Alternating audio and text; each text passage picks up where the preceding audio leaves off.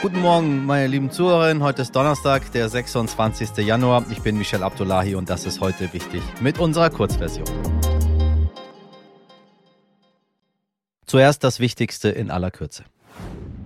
Wir hatten es schon angekündigt. Gestern Morgen kam die finale Bestätigung. Deutschland wird gemeinsam mit den verbündeten Leopard 2 Panzer an die Ukraine liefern. Kaum war diese Nachricht in der Welt, forderte beispielsweise der Vize-Außenminister der Ukraine auch Kampfflugzeuge oder U-Boote.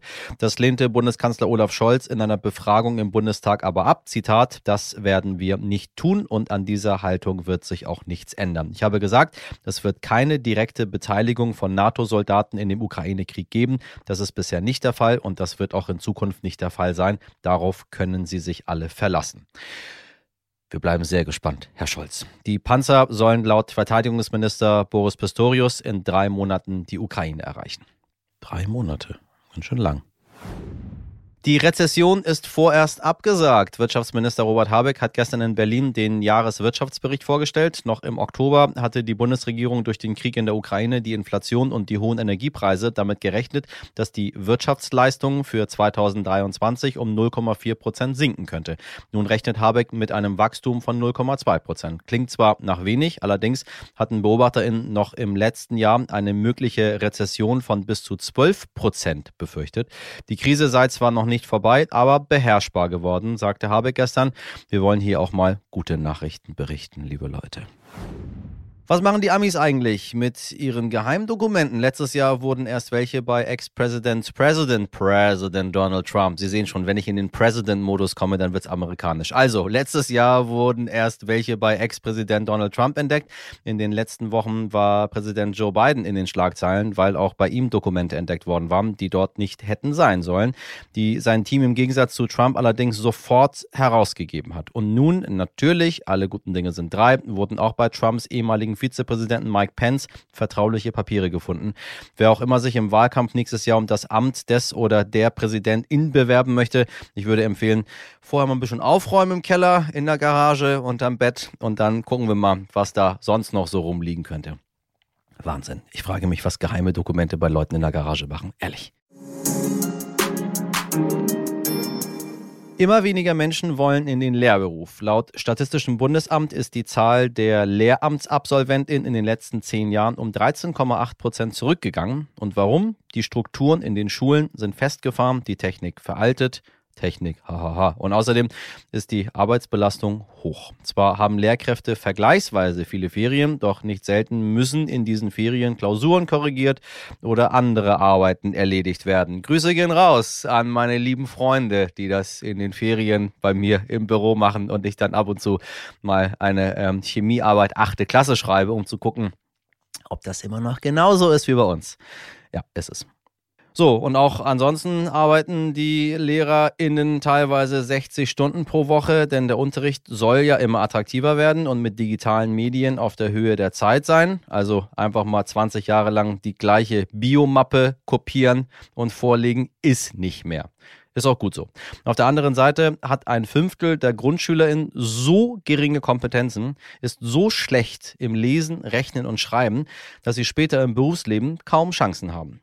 Das berichten mir meine ganzen Freunde nämlich auch. Oh Gott, wenn die die ganzen Leute da in der fünften Klasse übernehmen, schlagen die nur die Hände über den Kopf zusammen. Ja, und was ist die Folge? Dadurch können diese ganzen Kinder sich an gewissen gesellschaftlichen Debatten später, wenn sie mal groß sind, gar nicht erst beteiligen, kritisiert der Bildungsforscher Olaf Köller. Kinder sollten eigentlich unser wichtigstes Gut sein, doch so behandeln wir sie nicht. Welche Pläne gibt es also im Bundesministerium, die SchülerInnen wieder fit zu bekommen und den Lehrberuf wieder attraktiver zu gestalten? Das kann man am besten mit der zuständigen Ministerin für Bildung und Forschung besprechen, dachten wir uns. Bettina Stark-Watzinger von der FDP und das machen wir jetzt auch. Frau Stark-Watzinger, ich grüße Sie ganz herzlich. Hallo, guten Tag. Äh, ich darf Ihnen erstmal eine Frage von einem unserer Zuhörer weitergeben. Ich unterrichte an einem Gymnasium die Fächer Deutsch und Geschichte und meine wöchentliche Arbeitszeit beträgt aktuell circa 60 Stunden. Um einen qualitativ guten Unterricht zu gestalten und gleichzeitig muss ich mich um viele administrative Aufgaben kümmern. Was planen Sie, um die Arbeitsbelastung zu reduzieren und den Lehrerberuf insgesamt auch wieder attraktiver zu gestalten? Ja, der Lehrer aus Brandenburg beschreibt natürlich die Situation, die Lehrerinnen und Lehrer im Augenblick haben. Es gibt viel zu wenige äh, von den Menschen, die Lernbegleiter für unsere Kinder und Jugendlichen sind. Und sie sind mit sehr viel Bürokratie belastet. Ähm, das zeigen ja alle Studien, auch die OECD-Studie. Der Lehrermangel, den wir haben, der kommt nicht so sehr daher, dass die Bezahlung, ich meine, Geld ist immer äh, gut und wichtig, aber es kommt eben, ähm, es kommt von dem Berufsbild. Und deswegen muss es attraktiv attraktiver sein. So, jetzt sage ich aber gleich vor die Klammer gezogen, ich spreche hier zu Lasten der Länder, weil die dafür zuständig sind, ähm, für ähm, Lehrerausbildung und natürlich auch die Ausstattung an den Schulen. Aber es ist ganz klar, der Beruf von Lehrerinnen und Lehrer muss attraktiver werden. Das heißt Entbürokratisierung, selbstständige Schule, ähm, mehr Lehrerinnen und Lehrer müssen ausgebildet werden, frühe Praxisphasen und auch ähm, eben die Möglichkeit gestalten zu können. Ähm, das sind wichtige äh, Stellschrauben, um den Beruf äh, so zu gestalten, dass, äh, dass jeder auch wirklich die, äh, mit Passion, mit der Passion, mit der er oder sie in den Beruf geht, auch leben können. Frau Stark-Watzinger, das höre ich wirklich jetzt seit über 30 Jahren. Genau diese Floskel von allen BundesministerInnen der Bildung. Und ich habe überhaupt nicht das Gefühl, dass sich irgendwas verändert. Ganz im Gegenteil. Es fehlen zigtausende an Lehrern bis 2035, nur um eine Zahl reinzuwerfen. Sie kennen sie wahrscheinlich für unsere Zuhörer. Äh, 120.000 werden fehlen. Ich verstehe Ihre Frustration. Wir unterstützen von Bundesebene mit Kompetenzzentren für die digitale Lehre für Lehrerinnen und Lehrer.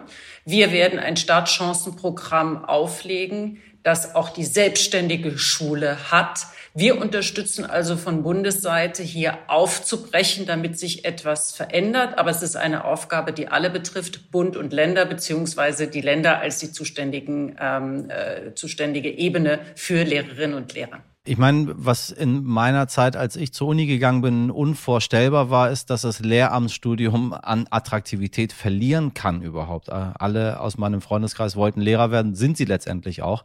Äh, ich frage mich, warum ist das so? Warum ist dieser Beruf so, so unattraktiv? Weil man schon im Vorfeld ja weiß, wenn ich dort an diese Schule gehe, droht Ungemach und am Ende weiß ich gar nicht, was bei rauskommt. Ich lasse es lieber. Also das wissen natürlich die Menschen, die Lehrerinnen und Lehrer werden, am besten, warum sie das tun. Und diejenigen, die sich nicht für das Studium entscheiden, wissen, warum sie es nicht tun. Aber das, was wir von, äh, von Umfragen, von Studien wissen, ist eben hohe bürokratische Belastung Sie wollen aber nicht Erfüllungsgehilfe der Bürokratie sein, sondern sie wollen die jungen Menschen begleiten auf ihrem Lebensweg mit Blick auf Bildung.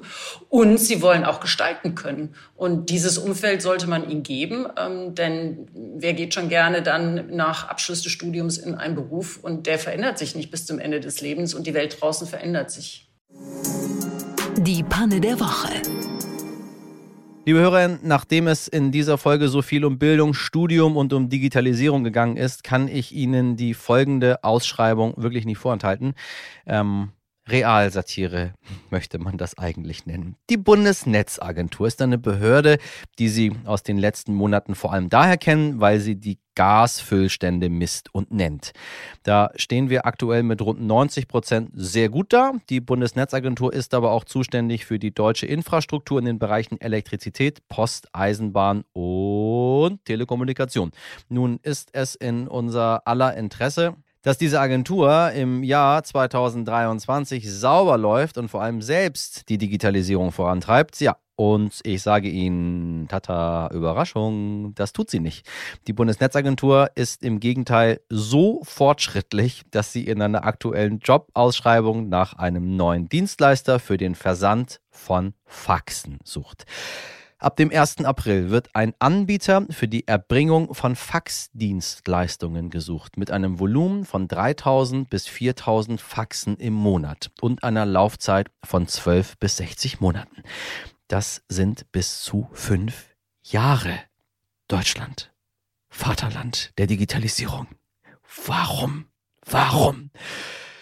Ihr Moderator ist mittlerweile völlig abgehärtet gegen solche Meldungen. Allerdings, ähm, ich habe mal im Büro einen Fax verschickt an eine Krankenkasse. Das ging einfach schneller, musste sofort sein. Und meine Belegschaft, die, sage ich mal, ein bisschen jünger ist als ich, fragte, was das für Geräusche sind. Ja, Das ist ein Fax. Ihr könnt live dabei sein, wie ich hier ein Stück Geschichte schreibe gerade für euch. Das möchte anscheinend die Bundesnetzagentur auch für die nächsten fünf Jahre tun. Wenn Sie sich jetzt aber denken, hey, das kann ich auch. Ich bin der Faxdienstleister Ihres Vertrauens. Dann können Sie sich noch bis zum 15. Februar bewerben. Ähm, rein digital übrigens. Ist klar. Wissen Sie was, liebe Hörerinnen? Jetzt kommt die große Überraschung. Sie sollten unbedingt unsere Langversion hören. Denn nur dort hören Sie das gesamte Gespräch mit der Bundesministerin für Bildung und Forschung, Bettina Stark-Watzinger. Empfehlen Sie uns gerne weiter und wenn Sie sich an uns wenden möchten, erreichen Sie mich und meine Redaktion unter heute wichtig. Haben Sie einen schönen Donnerstag, machen Sie was draus. Ihr Michel Abdullahi.